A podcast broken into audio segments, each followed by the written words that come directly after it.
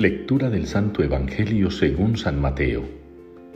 En aquel tiempo, acercándose Pedro a Jesús, le preguntó, Señor, si mi hermano me ofende, ¿cuántas veces tengo que perdonarlo? ¿Hasta siete veces? Jesús le contesta, No te digo hasta siete veces, sino hasta setenta veces siete.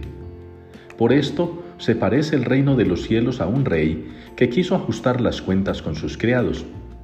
Al empezar a ajustarlas, le presentaron uno que debía diez mil talentos.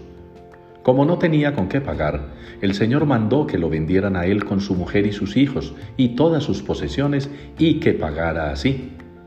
El criado, arrojándose a sus pies, le suplicaba diciendo, Ten paciencia conmigo y te lo pagaré todo. Se compadeció el Señor de aquel criado y lo dejó marchar, perdonándole la deuda. Pero al salir, el criado aquel encontró a uno de sus compañeros que le debía cien denarios, y agarrándolo lo estrangulaba diciendo, Págame lo que me debes. El compañero, arrojándose a sus pies, le rogaba diciendo, Ten paciencia conmigo y te lo pagaré. Pero él se negó y fue y lo metió en la cárcel hasta que pagara lo que debía. Sus compañeros, al ver lo ocurrido, quedaron consternados y fueron a contarle a su señor todo lo sucedido. Entonces el señor lo llamó y le dijo, Siervo malvado, toda aquella deuda te la perdoné porque me lo rogaste.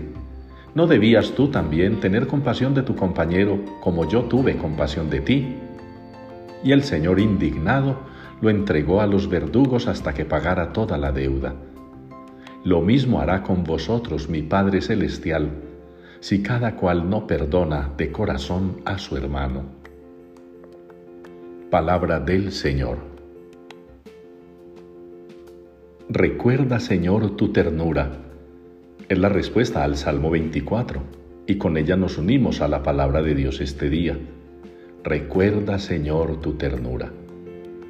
Y ese atributo, ese don, esa característica divina de la ternura, nosotros la identificamos y nosotros la relacionamos con cosas bonitas. La caricia, el abrazo, las palabras dulces, los gestos y detalles bonitos para con el otro. No podemos tampoco llegar a confundir la ternura con la melosería, con la salamería.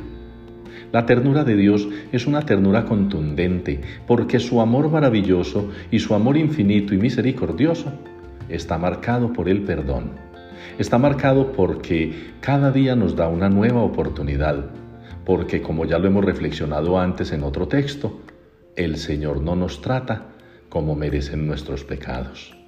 El Señor es todo misericordia y perdón, es ternura máxima. Por eso nosotros en nuestra oración, parecida a la que nos relata la primera lectura, podemos glorificar al Señor podemos alabarlo y bendecirlo, pero también ponernos en sus manos confiados en su infinita misericordia y en su maravillosa ternura. En el Evangelio el Señor Jesucristo nos muestra un episodio que quizá no esté cargado de mucha ternura, porque nos quedamos con la imagen de aquel hombre que es fuerte y que cobra con vehemencia el pecado reiterativo de aquel otro que no perdona, que no sabe darle al otro lo que ha recibido para él. Pero es tierno el Señor, porque al principio ha perdonado al otro, no le ha importado la deuda.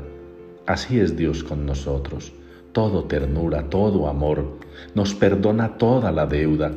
A nosotros no nos toca pagarle absolutamente nada, solamente salir y en nuestra vida replicar lo que Él ha hecho con nosotros. Que si el Señor ha sido tierno con nosotros, Seamos también nosotros tiernos con los demás al perdonarlos, al ejercer para con ellos la misericordia.